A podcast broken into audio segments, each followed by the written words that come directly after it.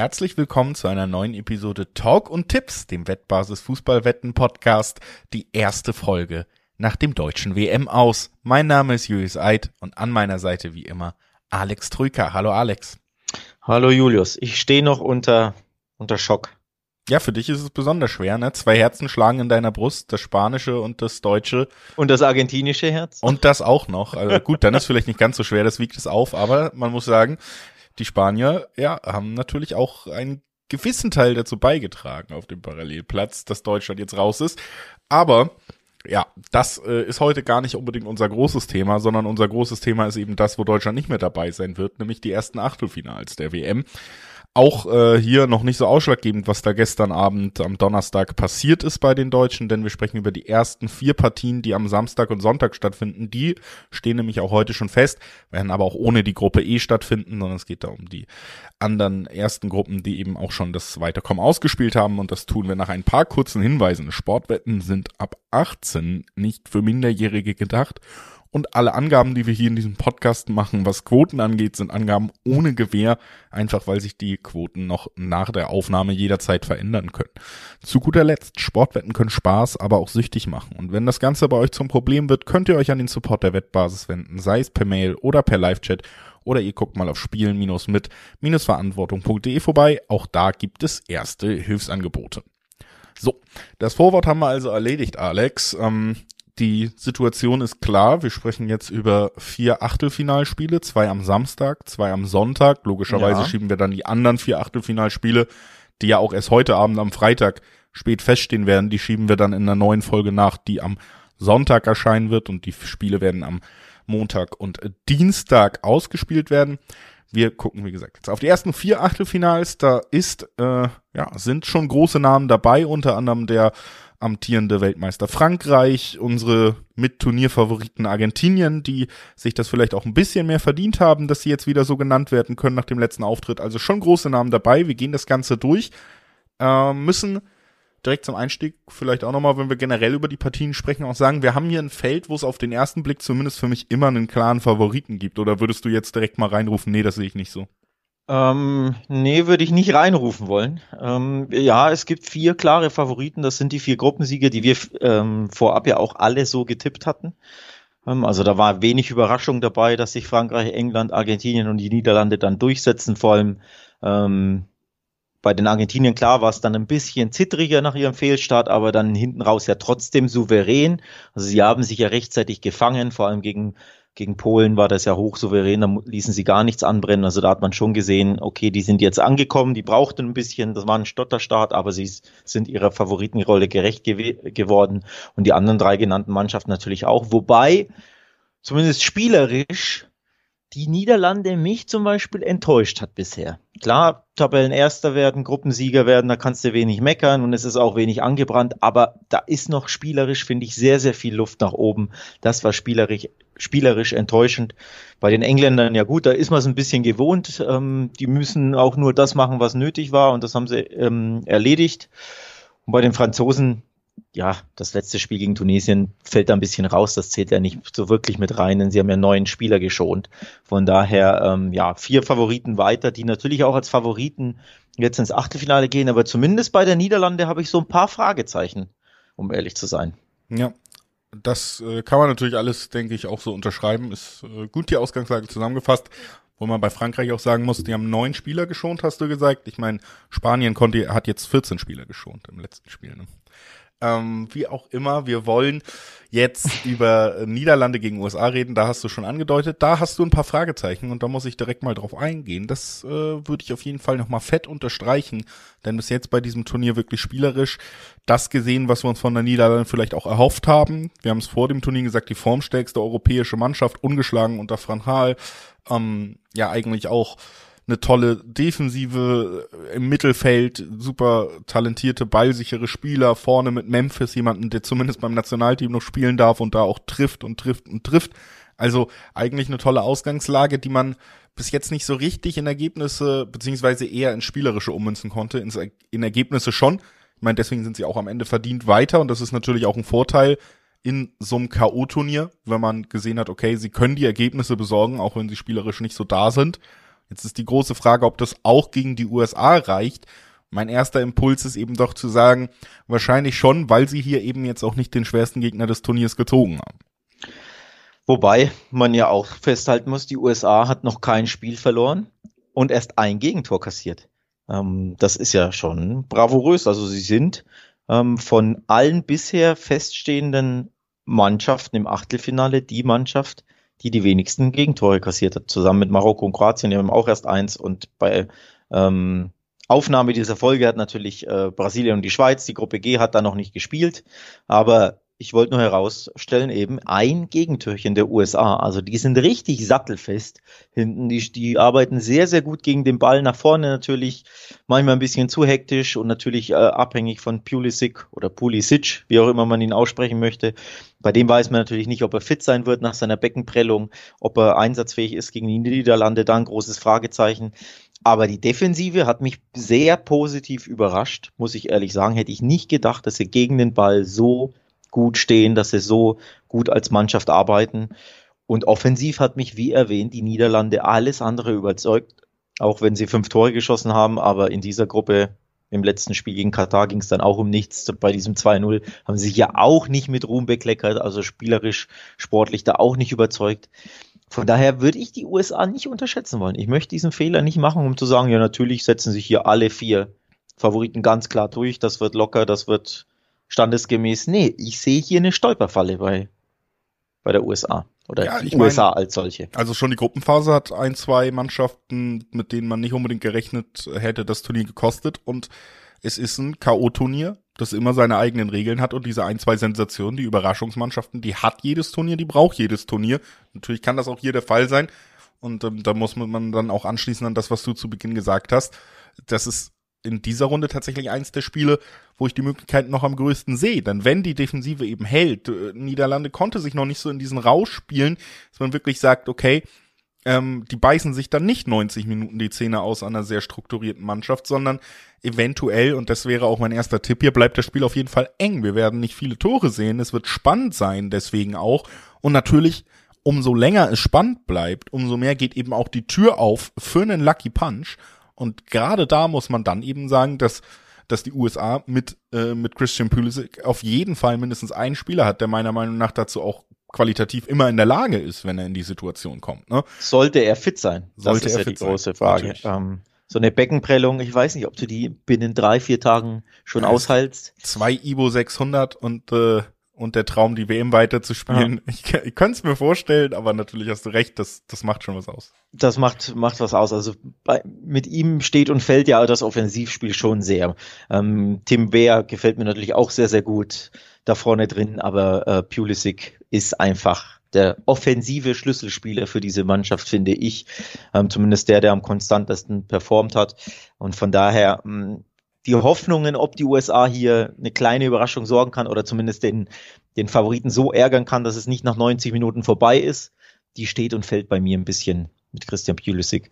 Ähm, grundsätzlich Blick auf die ähm, Quoten übrigens. Ich habe ja alle vier Spiele angesprochen. Wir haben vier klare Favoriten, aber klar sind die Quoten nur in drei der vier Spielen. Just eben Niederlande gegen USA, da gibt es fast zweier Quoten auf die Niederlande. Bei den anderen Spielen ist das immer eine klare Sache um mal den Gesamtblick drauf zu setzen. Also Argentinien Sieg 1,20, Frankreich Sieg 1,30, England Sieg 1,50, die Niederlande mit im Schnitt Zweierquoten auf den Sieg im Dreiweg. Das spricht ja auch eine, eine klare Sprache oder quasi untermauert dass das, was ich vorab auch als Gefühl hatte, nämlich, dass die USA hier die Niederlande ärgern könnte. Und ärgern heißt ja auch einfach in eine Verlängerung bringen. Das fällt ja bei mir schon unter ärgern. Das kann ich mir ehrlich gesagt gut vorstellen. Die Defensive steht gut, sie sind laufstark, sie sind ähm, ja, schwer zu knacken, sie sind voller Selbstvertrauen und die Niederlande ist offensiv oft uninspiriert und hat mich sportlich nicht überzeugt. Ich kann mir vorstellen, dass das hier länger als 90 Minuten dauert, das Spiel. Ja, also ich würde es auch nicht ausschließen, ich glaube, das hat man bei mir auch rausgehört, trotzdem gehe ich hier am Ende äh, ja schon den Weg der Quoten und der Abwägung und sagt eine 1,90er Quote auf die Niederlande gegen ein qualitativ unterliegendes USA-Team, was vielleicht auch auf Pulisic verzichten muss. Das macht es dann vielleicht noch interessanter. Ähm, diese Quoten 1,90, wie gesagt, bei Bildbett unter anderem bekommt man Viererquoten da im Gegensatz dann die, die USA. also es reizt mich einfach und tatsächlich ist es eben das einzige Spiel, wo sich dieser blanke, vermeintliche Favoritentipp auch lohnen würde, was die Quote angeht. Und deswegen unter Abwägung all dieser Faktoren, ich halte es trotzdem auch für den wahrscheinlichsten Ausgang, dass die Niederlande hier gewinnt. Vielleicht nicht hoch, aber 1-0 Gagpo fertig. Ähm, haben wir schon ein paar Mal so gesehen. Mhm. Ähm, das ist für mich sehr gut vorstellbar dass sie diese Runde eben deshalb auch überstehen. Und dann, wie gesagt, ist es in der Gesamtkonstellation mit den Quoten, die wir hier bekommen, in diesem Achtelfinale für mich eben, eben auch interessanter, einfach zu sagen, okay, nicht unbedingt komplette Überzeugung, was das Sportliche angeht, aber wenn ich alle Faktoren hier mit reinnehme, dann ist mein Tipp, Niederlande gewinnt.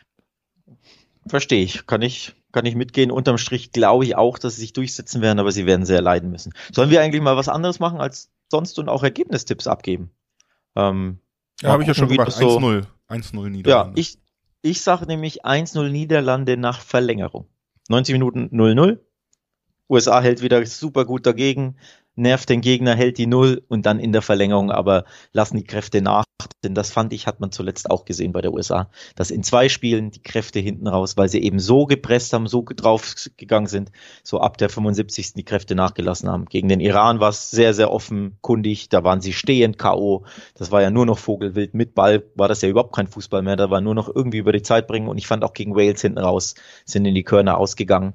Von daher, wenn sie sich in die Verlängerung retten oder das 0-0 halten, glaube ich, in der Verlängerung werden dann, ähm, ja, wird sich die Klasse der, der Niederlande, die ja auch auf der Bank wesentlich besser besetzt sind, durchsetzen. Also 1-0 Niederlande nach Verlängerung ist mein Tipp. Und du sagst 1-0 nach 90. Genau. Also Ausgang sind wir uns einig. Wann? Das äh, diskutieren wir nochmal privat aus. und gehen weiter zum zweiten Achtelfinale, was schon am Samstag ausgespielt wird. Argentinien gegen Australien. Und hier muss man sagen, das ist für mich, ich habe es auch im Vorgespräch zu dir kurz gesagt, ähm, für mich ist das hier tatsächlich das klarste Spiel in diesem Achtelfinale. Argentinien ist auch schwer ins Turnier reingekommen, hatte ja diesen wahnsinnig überraschenden, diese wahnsinnig überraschende Niederlage gegen Saudi-Arabien, musste sich dann in einer wahnsinnigen Drucksituation beweisen und hat das eben getan im zweiten Gruppenspiel. Und jetzt im dritten Gruppenspiel hast du dann gesehen, okay, selbst als der Druck noch ein bisschen da war, aber als dieser Knoten erstmal geplatzt ist, ah, wir haben zum ersten Mal gesehen, warum wir gesagt haben, Argentinien ist für uns mit Turnierfavorit. Das konnte man jetzt das erste Mal sehen, sie sind jedes Spiel besser geworden. Was ich bei Argentinien auch schön finde, ist bei beiden Siegen, die wir in der Gruppenphase jetzt gesehen haben, der eine wirklich ganz eindeutig von der individuellen Klasse von Messi profitiert, der dieses wichtige Tor schießt. Aber gerade im zweiten Spiel und auch beim zweiten Tor im ersten Spiel hast du auch gesehen, die haben eben auch viele junge Spieler, die vielleicht noch gar nicht so wahnsinnig auf dem Zettel sind in Europa, mit Enzo Fernandes unter anderem, der ja auch toll gespielt hat, die einfach äh, auch was beitragen können, die da auch im Fokus stehen können. Und die sind in allen Belangen dann am Ende Australien überlegen, die für mich, das ist ein riesiger Erfolg, dafür sollten sie gefeiert werden. Aber ich glaube, so hundertprozentig, warum Australien weiter ist, weiß man auch nicht. Also es, selbst die Spiele, die sie gewonnen haben, profitierten dann am Ende tatsächlich von ein, zwei glücklichen oder herausragenden Situationen, aber sie waren jetzt auch nie die bessere Mannschaft. Ähm, für mich über 90 Minuten haben in der Gruppe definitiv auch von gewissen Ausfällen von vermeintlichen Favoriten wie Dänemark profitiert. Also für mich ist das einfach lange Rede, kurzer Sinn, eine ganz, ganz klare Ausgangslage, die wir hier haben. Ja, warum Argentin ähm, Australien weiter ist, kurz beantwortet. Oldschool Konterfußball. Ja. Hinten Mauern, dicht machen und die wenigen Umschaltmomente, die sie haben mit äh, sehr limitierten Mitteln, die nutzen sie eiskalt. Ähm, deswegen sind sie weiter. Also ich ziehe meinen Hut vor Australien, ich äh, zoll ihnen großen Respekt und muss mich auch ein bisschen fast schon entschuldigen. Ich hätte ihnen das im Leben nicht zugetraut, dass sie in Gruppe D weiterkommen, geschweige denn überhaupt ein Spiel gewinnen. Und sie haben ja zwei der drei Spiele gewonnen. Also wenn sie mit vier Punkten irgendwie weitergekommen werden, ne?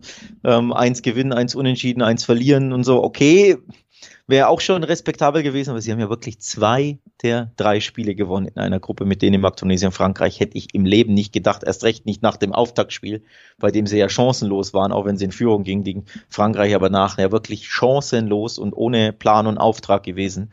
Nach Ansicht dieses Spiels hätte ich ihnen das im Leben nicht zugetraut. Von daher großes Chapeau, Riesenrespekt an Australien. Ähm, dass es so weitergeht, kann ich mir aber auch schlicht nicht vorstellen. Dänemark war zu limitiert im Offensivspiel. Das war jetzt auch nicht unbedingt was Neues. Sie sind es auch eher gewohnt. Wir haben es ja oft thematisiert, da ein bisschen der Underdog zu sein und selbst äh, gut zu stehen und umzuschalten, wenn sie das Spiel machen müssen, fällt ihnen wenig ein. Und Australien, das muss man auch sagen, hat auch richtig, richtig stark verteidigt. ähm, mit Ausnahme des Frankreich-Spiels gegen Tunesien ähm, und Dänemark kein Gegentor kassieren, ist sehr respektabel, hätte ich so nicht gedacht. Trotzdem glaube ich nicht, dass es gegen Argentinien so weitergeht. Argentinien hat sich jetzt gefunden. Mir hat die Ruhe am Ball gegen Polen gefallen. Also da haben sie klar dazugelernt. Das Spiel gegen Saudi-Arabien war super, super hektisch. Das hatte ich auch kritisiert von der Art und Weise her. Gegen Mexiko waren sie sehr, sehr aufgeregt aufgrund des Druckes. Aber gegen Polen hast du eine Weiterentwicklung gesehen. Da waren sie ruhiger, abgeklärt. Dann haben sie ihre Klasse besser ausgespielt. Haben nicht überragt, aber sie mussten es ja auch nicht. Ähm, und ich glaube, diese Ruhe am Ball, ähm, die sollte sich auszahlen, sodass sie hier Australien dann am Ende eliminieren und zwar nach 90 Minuten schon. Ja, würde ich auch auf jeden Fall von ausgehen. Ist für mich auch die Blaupause, wenn sie ähnlich wie gegen Polen agieren, dann sollte das eben einfach nicht gut machbar sein für Australien, weil sie gegen Polen, die haben ja auch nicht wirklich versucht, äh, selber die, an, den Angriffsfußball zu spielen. Die haben ja auch auf Konter gehofft und äh, Argentinien hat es überhaupt nicht zugelassen, weil sie erstens so gut am Ball waren und wenig Kontermöglichkeiten äh, eben dadurch zugelassen haben, dass es wenig Umschaltsituationen für Polen gab. Aber auch wenn die mal kamen, haben sie die wirklich sehr, sehr souverän abgelaufen. Und äh, das traue ich ihnen dann gegen Australien eben auch zu. Ich könnte mir hier vorstellen, um mal wieder auf äh, den äh, mein Go zu äh, schauen. Ich könnte mir vorstellen, dass es trotzdem vielleicht in diesem Spiel so ein wenig dauert, bis der bis die Dose geöffnet ist, weil Australien wirklich super super tief stehen wird und Argentinien natürlich auch begreifen wird, okay, das einzige, was wir nicht machen können, ist hier Saudi-Arabien mäßig Konterchancen zu verschenken. Also, dass sie da auch noch kontrolliert spielen werden, dass es am Anfang ein bisschen zäh aussieht und dass man eben da einfach einen Dosenöffner braucht. Und wer ist ein besserer Dosenöffner als der, der mehr am Ball kann als alle vor ihm und alle vielleicht auch nach ihm? Lionel Messi, erstes Tor, wäre hier so ein Tipp für mich, äh, wo man dann auch mal eine interessante Quote rausholen kann. Ansonsten glaube ich aber trotzdem, dass es hier am Ende den Favoritensieg gibt und auch den Favoritensieg im Sinne tatsächlich von einem Handicap-Sieg. Einem Handicap-Sieg. Ist mutig gegen die Australier, die zuletzt kein Tor kassiert haben, die sehr, sehr gut verteidigen können, besser als ich es ihnen zugetraut hätte. Aber ja, ähm, am Ende sehe ich den auch tatsächlich, weil ich ein 2 zu 0 sehe. Ja. Also ein Handicap-Sieg klingt ja immer so nach, nach Abreibung für den einen Gegner. Nee, einfach ein schnödes 2 zu 0. Ähm, beide Tore in der zweiten Halbzeit, eins in der, weiß ich gar nicht, 60. eins in der 80. so, ne? Business as usual, so ein bisschen schweres Spiel, Job dann. Also ich tippe 2-0 Argentinien. Ich kann mir also gut vorstellen, ähm, kann man ja dann ableiten, dass Argentinien zu Null gewinnt und dass Argentinien gewinnt und weniger als 2,5 Tore schießt. Und da wären wir bei B-Win bei einer 2,80er Quote für ein 1-0 oder 2-0 in dem Fall. Ähm, also eine sehr, sehr interessante und auch lukrative Quote in dem Fall. Und am Ende, wie gesagt, 2-0 Australien, mein Tipp. Äh, Argentinien meine, um Gottes Willen. Sorry. 2-0 Argentinien. Diesen Clip werde ich jetzt rausschneiden und erstmal auf Twitter verbreiten, Alex Drücker mit dem äh, mutigsten Tipp aller Zeiten.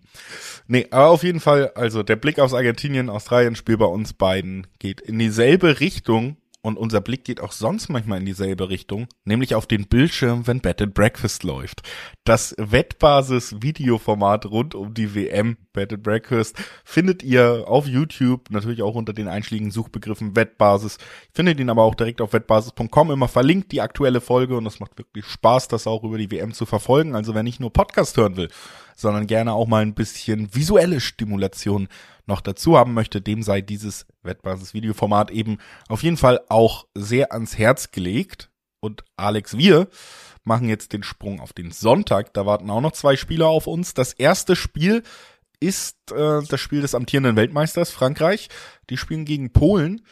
Und äh, ich würde sagen, ja, rein namentlich vielleicht schon das, das größte Duell auch wenn ich Polen jetzt nicht als Turnierfavorit sehe, aber ich glaube, es sind so von den Namen her vielleicht zwei europäische Mannschaften, die hier aufeinandertreffen, die zumindest beide einen Superstar ins Feld fü führen können. Also wenn man sich immer so vorstellt, wie wird die Vorberichterstattung aufgezogen, dann haben wir Mbappé gegen Lewandowski. Also ja, das, das muss man vielleicht einbringen und dann muss man sich fragen, ja, was für ein Frankreich werden wir sehen? Das Frankreich, was wir in den ersten zwei Gruppenspielen gesehen haben, oder das Frankreich der Nations League, äh, und das kann dann wirklich auch den, den Unterschied machen, wie dieses Spiel am Ende ausgehen wird. Ich habe hier keine Zweifel, wie das Spiel ausgehen wird. Frankreich wird sich durchsetzen.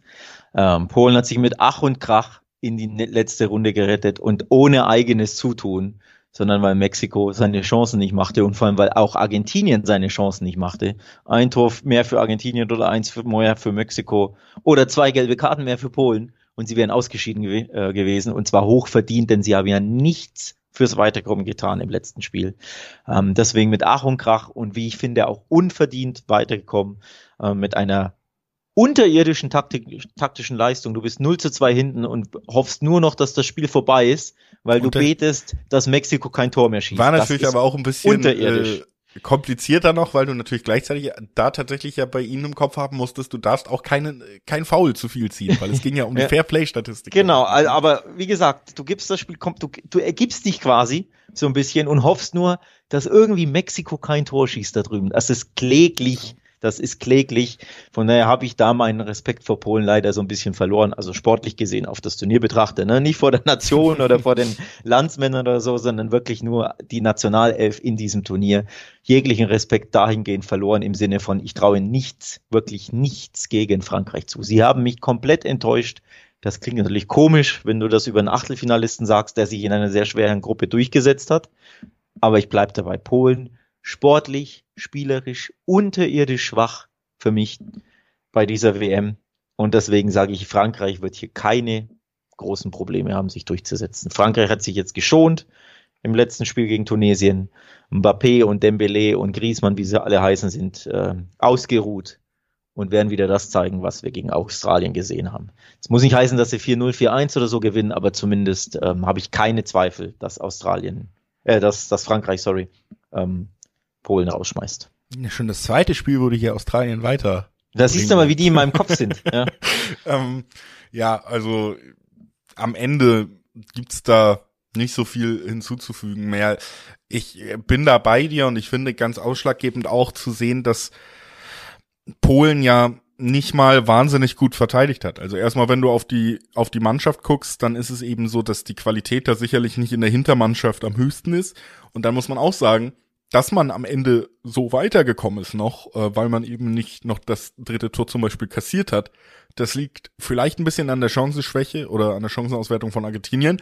Das lag vor allen Dingen auch an einem sehr, sehr starken Torhüter mit Chesney, der da eben bei Polen wieder einen fantastischen Tag hatte, ein fantastisches Turnier spielt. Ja. Aber es ist aufgrund der Leistung, die wir bis jetzt gesehen haben, eben auch überhaupt nicht vorstellbar, dass sie es schaffen werden, die Spieler von Frankreich durchweg vom eigenen Tor fernzuhalten. Also, dass sie dieses 0-0 einfach hinbekommen, weil die, sie die Gegner gut wegverteidigen. Es ist natürlich immer mit einem Freak-Spiel möglich, dass da der Torwart fünfmal, fünf Spiele in Folge alles hält.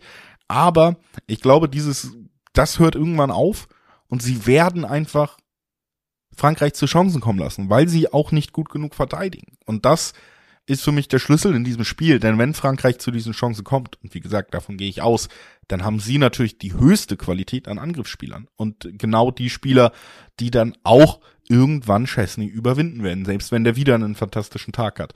Und ich glaube, das ist am Ende der Schlüssel. Frankreich wird hier immer wieder äh, durch die schnellen Außenspieler, die sie eben auch bringen können, durch Kylian Mbappé immer wieder durchbrechen. Sie werden zu ihren Abschlüssen kommen und sie werden die nutzen. Und deswegen äh, schließe ich mich da deinem Vorwort an und glaube auch, dass Frankreich das hier am Ende gewinnt. Ist für mich auch nochmal weniger spannend als zum Beispiel Niederlande gegen die USA am Ende, auch wenn die USA vermeintlich der kleinere Name ist im Gegensatz zu Polen. Ich glaube, Frankreich gewinnt. Ich glaube, Kylian Mbappé wird ein Tor schießen, weil sich die Chancen bieten werden. Und ähm, ja, ich bin, das hört man fast raus, auch nicht unbedingt abgeneigt, hier nochmal einen Handicap-Tipp abzugeben. Ja, ich möchte das nochmal untermauern, was du äh, herausgestellt hast. Wir hatten ja die USA gelobt, dass sie erst ein Gegentor kassiert haben in den drei Spielen. Die Polen haben ja auch erst zwei Gegentore kassiert. Das liest sich ja auch richtig stark. Aber wie du schon völlig zu Recht gesagt hast, das lag ausnahmslos, fast ausnahmslos an Chesney ähm, nicht an der Abwehrstärke, denn ähm, du bist ja, glaube ich, auch Fan von XG, ähm, also an Expected Goals. Das gibt's ja eben im, wie viele hätten sie schießen müssen ähm, anhand ihrer Chancen und vor allem auch, es gibt ja auch den XG Against Wert, also wie viele Tore hätten sie kassieren müssen. Und da steht eine 5,9 zu Buche. Das heißt, sie hätten eigentlich basierend auf den Chancen der anderen Gegner hätten sie im, normalerweise sechs Gegentore kassieren müssen und nicht nur zwei. Klar, da sind die zwei Elfmeter mit reingerechnet, die den hohen XG-Wert haben von 0,8. Ne, zu 80 Prozent werden Elfmeter gemacht, deswegen zählt das als 0,8 dann. Aber der XG-Wert insgesamt für eine Mannschaft, die super tief steht, die sich nur verteidigt, äh, die, die sich nur aufs Verteidigen konzentriert hat, im, äh, im Endeffekt in allen drei Spielen. Sie hätten trotzdem sechs Gegentore eigentlich kassieren müssen. Zum Vergleich, die USA ein ähm, XG-Ergänztwert von 2,7. Also da zwei oder drei Tore kassieren müssen. Das heißt, obwohl sie defensiv stehen, verteidigen sie nicht gut. Genau das, was du auch gesagt hast. Ohne ihren Torhüter und ohne eben das Versagen vom Tor von Argentinien und Mexiko wären sie nicht im Achtelfinale. So kann es normalerweise nicht weitergehen. Deswegen ja, Frankreich gewinnt und ich schließe mich dir an. Sie gewinnen mit Handicap, sage ich auch. Und wir hatten 2-0 bei Argentinien getippt. Ich bin hier bei einem, sogar bei einem höheren Sieg. Also ich kann mir sogar gut und gerne 3-0 ja. vorstellen. 3-1, 4-1, das sind so die Ergebnisse, die ich sehe. Mbappé wird treffen, also Mbappé trifft und ja. ähm, Frankreich kommt weiter, ist auch ein Tipp, den ich auf dem Zettel habe. Ich glaube, der wird jetzt wieder heiß sein. Ich glaube, ihm hat es ein bisschen gestunken, dass er gegen Tunesien nicht spielen durfte, denn der Mann will natürlich Torschützenkönig ja. werden. Ähm, deswegen, der wird extra heiß sein und ich glaube auch, er wird nicht zum Stoppen sein von den Polen. Ist auf jeden Fall auch nochmal mein Ansatz, hier was ganz Besonderes rauszukitzeln, natürlich auch mit Risiko verbunden, aber es werden mehrere Tore für Frankreich fallen. Kylian Mbappé wird ganz, ganz heiß sein, möglichst viele Tore davon zu erzielen. Und bei Bet365 gibt's Sechserquoten darauf, dass Kylian Mbappé zwei oder mehr Tore erzielt. Also Doppelpack Mbappé in diesem Spiel gibt eine Sechserquote bei Bet365 und äh, wäre mein Risiko, aber dafür eine richtig schöne Quote-Tipp bei diesem Spiel, denn ja, da führt alles hin, was wir hier gerade besprochen haben. Ne? Ja, also abschließender Ergebnistipp. Ich habe jetzt drei genannt, ja, ich, aber. Ich sag mal 3-0. Ich gehe auch auf 3-0, ja. ja. Ähm, einfach weil, wie soll das Polen-Tor zustande kommen, wenn sie nie angreifen? Ne? Klar, sie haben Lewandowski, der kann immer aus dem Nichts was schießen, aber man hat es ja gegen Argentinien gesehen. Das hätte ich übrigens fast wieder Australien gesagt. Also was das ist ja jetzt auch für Lewandowski gilt vielleicht, aber für Lewandowski in der polnischen Nationalmannschaft gilt es ja jetzt auch nicht immer. Also da, ja. da sind die Statistiken ja auch nicht so herausragend, deswegen. Ah. Sie machen so wenig nach vorne. Ne? Da, er hat keine Verbindung zur Mannschaft, die hinten drin steht. Ich, es ist schwer, das Polentor zu sehen, wenn, wenn eine Mannschaft so destruktiv ist. Ja. 3-0 Frankreich gehe ich mit. Dann lass uns mal von Frankreich äh, quasi die Strecke Calais-Dover nehmen und in England landen, denn das ist die letzte Mannschaft oder äh, das letzte Nationalmannschaftsteam, über das wir hier sprechen wollen. England gegen Senegal ist das äh, vierte Achtelfinalduell, das zweite am Sonntag. Das steht hier natürlich auch noch auf dem Zettel. Und es ist äh, das Spiel, wo ich mir zumindest eine Überraschung erhoffe. Denn erstens, habe schon gesagt, ich finde es immer toll, wenn afrikanische Mannschaften hier auch ein bisschen glänzen können, ihre eigene Geschichte schreiben können. Ich äh, halte durchaus was vom, vom Senegal. Haben wir auch schon in der, sogar in den Vorbesprechungen, also bevor wir überhaupt in die Tipps reingegangen sind, habe ich schon gesagt, ich könnte mir echt gut vorstellen, dass die weiterkommen. Ja, war dein ähm, Tipp, ich erinnere mich. Haben sie, haben sie auch gemacht. Und äh, jetzt hoffe ich natürlich auf die nächste Sensation. Sie werden hier die Underdog-Rolle einnehmen. Das steht außer, außer Frage. Aber die Frage ist für mich auch so ein bisschen, ob wir hier dann vielleicht doch eben sehen, dass sich meine Meinung über Gareth äh, Southgate an der Seitenlinie von England bestätigt, nämlich dass er kein besonders guter Trainer ist. Ja, das wäre eine große Überraschung, wenn Senegal hier ähm, die Sensation schafft und die Engländer, die ja bisher durchs Turnier spaziert sind, wie ich finde, ähm, rauskegeln würden. Es ist ein unbequemes Matchup für die Engländer. Du gehst als Favorit rein, aber eben gegen eine unbequeme Mannschaft, also so ein bisschen wie, wie Niederlande gegen die USA, nur ähm, sehe ich die Senegal irgendwie, ja, erfahrener als Mannschaft, ne? mit, mit viel mehr Spielern, die, die auf höherem Niveau spielen als die USA. Also dementsprechend, auch wenn Mané natürlich fehlt, nach wie vor sehr, sehr bitter. Das wäre schon schön in diesem Spiel zu sehen. Ne? Selbst wenn er jetzt die ersten drei Spiele verpasst hätte, wenn er jetzt einsatzfähig wäre, das wäre eine tolle Sache. Ist er leider nicht. Aber trotzdem hat Senegal da genug ähm, Angriffspower, um die Engländer definitiv zu ärgern. Ich würde es jetzt nicht komplett ausschließen wollen. Aber nichtsdestotrotz 1,50er Quote im Schnitt auf England ähm, auf einen Sieg nach 90 Minuten gehe ich schon irgendwie mit bei den Quoten, kann ich schon nachvollziehen, dass sie die, der Favorit sind. Ähm, trotzdem absolut okay anspielbaren Quoten, zumindest wenn man eine kleine Kombi macht aus ein paar Achtelfinaltipps.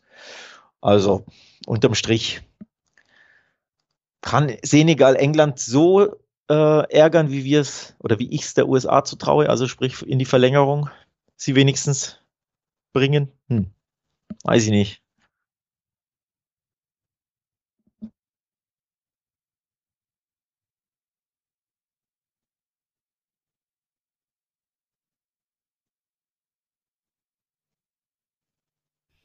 Es, ich glaube, es besteht die Gefahr, dass, dass eben dass England sich das selber auch schwer macht, ne, weil sie einfach oft nicht in diesen wirklich konstruktiven Offensivfußball reinkommen und weil Southgate, und da sind wir eben wieder bei meinem Kritikpunkt, teilweise auch einfach unerklärlich wenig Interesse daran zeigt. Also wenn wir nochmal auf das 0-0 gegen die USA blicken, wo du Favorit bist, wo du 0-0 spielst, wo du dein vorzeitiges Weiterkommen eben auch schon klar machen kannst. Ich meine, das ist ja auch eine Luxussituation, dass du im letzten Spiel dann nochmal anders rangehen kannst, entspannter rangehen kannst, wie wir es vielleicht bei Frankreich gesehen haben. Ähm, und, und das verpasst du am Ende eben auch, weil du dann einen Phil Foden auf der Bank hast und nicht einwechselst, weil du einen Trent Alexander Arnold auf der Bank hast und nicht einwechselst. Du spielst 0-0, 70, 75 Minuten gespielt und du denkst dir, Mensch, was meinem Spiel jetzt fehlt, ist ein Jordan Henderson. So, und wenn du diese Herangehensweise eben nun mal Nichts hast. gegen Jordan Henderson. Nein, überhaupt nicht. Ich finde Jordan Henderson ein toller Fußballer, aber er ist nicht der Spieler, den ich bringen würde, wenn ich weiß, ich habe fantastische Offensivspieler und ich brauche ein Tor. So. Und diese Herangehensweise, die ist ja ganz deutlich, die wird dadurch nur nochmal unterstrichen von Southgate, die ist eben, wir wollen um alles in der Welt stabil sein. So, und diese Stabilität, die will er so sehr, dass er immer auch auf Kosten von schönem und ja, nachdrücklichem Offensivfußball geht bei ihm. Und ich glaube, das kann schon auch mal ein Problem werden, wenn du dich einfach super schwer tust, Tore zu, zu, zu erzielen gegen eine Mannschaft. Und ich meine, das können wir hier wirklich erwarten.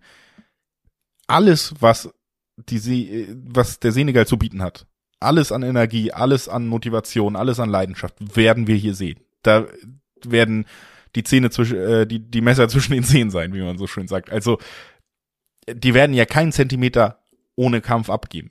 Und wenn du dich dann eben schwer tust, zu kreieren, und das tut sich England oft, dann bleibt ein Spiel eng. Und dann bin ich exakt bei dem Satz, den wir beim ersten Spiel Niederlande, USA eben auch hatte. Solange ein Spiel eng ist und umso länger ein Spiel eng ist, umso eher geht die Tür für einen Lucky Punch auf. Ja, dann tipp doch jetzt auf den Lucky Punch. Hier Verlängerung vierer Quoten, sehe ich gerade, bei den einschlägigen Wettanbietern. Und dann Lucky Punch in der Verlängerung, Senegal im Viertelfinale. Trau dich. Möchtest du, dass ich das mache? Ich möchte, dass du das machst. Ja, dann mache Ähm, ich das. Weil dann kann ich dagegenhalten. Dann ist mein Tipp für 90 Minuten unentschieden. gut, finde ich gut. Vierer Quoten aufs Remis, finde ich interessante Quoten. Ich glaube nämlich auch, dass es eng wird, aber ich sehe England nicht straucheln. Ähm, ich sehe England dann doch zu abgezockt. Harry Kane hat übrigens noch kein Tor erzielt. Das wird dem, äh, ich glaube, das wird den Wurmen. Da muss jetzt endlich mal kommen. Also Harry Kane ähm, schießt England spät weiter. 2 zu 1 England-Sieg, Siegtor Harry Kane in der 81. Minute. So ungefähr tippe ich dieses Spiel. Also ich glaube, es wird, wie du schon sagst, das wird definitiv schwerer für England als Spiel 1 und Spiel 3 in der Gruppenphase. Das waren Spaziergänge. Spiel 2 war schon schwierig gegen die USA. Da hat man ungefähr das gesehen, was man vielleicht jetzt so ungefähr erwarten kann gegen Senegal. Ne? Wenn eine Mannschaft bissig ist, laufstark dagegen hält und England eben nicht so viel einfällt, vor allem weil sie sich nicht so richtig trauen aufzumachen, sich nicht so richtig trauen, unter Southgate aufs Risiko zu gehen, vor allem wenn sie wissen, dass sie viel verlieren können, nämlich ein Gegentor kassieren im K.O.-Spiel, ne? dann bist am Rande des Ausscheidens. Also sie werden sich nicht so super trauen. Deswegen kann ich mir auch gut vorstellen, dass es hier lange ein bisschen dauert, bis das Spiel Fahrt aufnimmt. Oder eben, dass der Siegtreffer dann erst spät fällt. Also der andere Tipp, den ich sehr interessant finde, oder generell der Tipp, den ich interessant finde, ist unentschieden zur Halbzeit. Da haben wir wieder Zweierquoten. Du weißt, dass ich ein Tipp, das ist ein Tipp, den ich äh, stark favorisiere bei Spielen, von denen ich glaube, es ist eng und es geht eng zu und es wird lange vielleicht unentschieden stehen. Aber unterm Strich setzt sich England knapp mit 2 zu 1 für mich durch und zwar nach 90 Minuten, sage ich. Gut, ich widerspreche und sage, es wird ein Unentschieden und äh, hoffe, dass England rausfliegt. So, und wenn Un- das ist Unentschieden, äh, Tipp heißt 1-1 nach 90? Ja. Ja, das glaube ich. trifft. Und, Sene- ähm, Dann ist Senegal schießt ein Tor unter anderem ein Tipp. und dann einfach ein Elfmeterschießen, um auch mal englische Traumas noch ein bisschen weiter Oh, schön wäre das. Ja, Oh, das wäre was. also ich sag äh, 5 zu 4 im Elfmeterschießen für den Senegal. Oh, das ist fein. Und dann äh, Mondi hält ein oder zwei entscheidende Elfmeter, der Chelsea-Keeper. Von Mason Mount den Elfmeter hält. Oh, dann sind die, die Gazetten, die englischen, Ja. voll mit entsprechenden Überschriften. genau. Also, das Gefällt ist mein mir. Tipp. Gefällt mir. Und ich bin mir ziemlich sicher, dass es genauso kommen wird. Was auf jeden Fall nur, es geht eigentlich nur eine Sache, die noch sicherer ist in naher Zukunft. dass es, dass die nächste Folge von uns kommen wird in naher Zukunft. Äh, nämlich schon am Sonntag, wie gesagt, äh, blicken wir dann auf die vier Achtelfinals am Montag und am Dienstag. Dann wissen wir, wer steht im Viertelfinale. Wenn wir das wissen, dann bekommt ihr natürlich auch die Vorschau aufs Viertelfinale. Das ist so unser weiterer Fahrplan, dass ihr da auch auf dem Laufenden seid. Ansonsten Und möglicherweise wird in der nächsten Folge ähm, das Deutschland-Trauma aufarbeitet, aufgearbeitet, dass du hier ein bisschen angeteasert hast, aber das macht ja mehr Sinn, darüber zu sprechen, wenn wir über den Gegner der Spanier sprechen. Und der steht ja noch nicht fest. Ähm, oder steht er nicht? Der, Also der wir werden steht schon über, fest. wir werden Doch, über Spanien sprechen, wir werden über Japan sprechen und da wird sicherlich auch noch ein, zwei Mal auf die DFB 11 zu sprechen zu sein, äh, über die Ja. DFB 11 zu sprechen zu sein. Also da, da äh, werden wir sicherlich auch noch mal drauf gucken. Ich muss es einfach noch mal für mich auch einordnen und so, weil gerade denke ich mir nach den, um da vielleicht doch abschließende Worte zu haben, nachdem wir das gestern gesehen haben in Gruppe E, sollte man zum Beispiel alle Podcasts über spanischen Fußball abschaffen. Gut. Gibt's, kennst du dann den guten? Ja, Tiki Taka. Hört doch Ach mal rein, das ist ein toller. Podcast. Also wir sprechen über Spanien, wenn's, äh, wenn das äh, Achtelfinalspiel Marokko-Spanien, wenn die Paarung besprochen wird, eben in der nächsten Folge, dann kannst du deinem Ärger Luft machen über das Deutsche aus. Das passt dann, glaube ich, ein bisschen besser, weil dann kannst du mehr lästern über die Spanier, über die du ja lästern möchtest, wie man ganz klar hört. Also, da habt ihr einen kleinen Cliffhanger für die nächste Folge. Die könnt ihr übrigens sogar ähm, Samstag erscheinen, möglicherweise. Nicht erst Sonntag. Also, Vielleicht sind wir sogar super schnell. Ja, vielleicht sind wir super schnell. Dementsprechend, wer das im Blick haben möchte, ja logisch, der abonniert am besten den Podcast, denn dann verpasst das nicht, wenn die Folge ähm, published wird, wenn sie erscheint. In dem Sinne freut euch auf viel Gelästere seitens Oh. Julius Eid über die Spanier. Ich habe doch auch noch was Abschließendes, ähm, weil wir es ja. Ja. auf Twitter auch gesehen haben. Alle, die uns in ihrem Spotify-Jahresrückblick haben hier. Vielen, vielen Dank für Stimmt. Ja. fürs regelmäßige Einschalten und äh, wir freuen uns da sehr drüber über jeden, der uns das auch mitteilt und äh, Mhm, über wir jeden, wurden da der getaggt. Stimmt, stimmt, stimmt. einschaltet. Also Sehr da cool. nochmal ganz, ganz lieben Dank. Das freut uns wirklich sehr und versüßt uns auch die Tage. Dankeschön. Ja, Und ich glaube, damit hören wir jetzt erstmal auf und sagen bis zum nächsten Podcast. Ciao. ciao.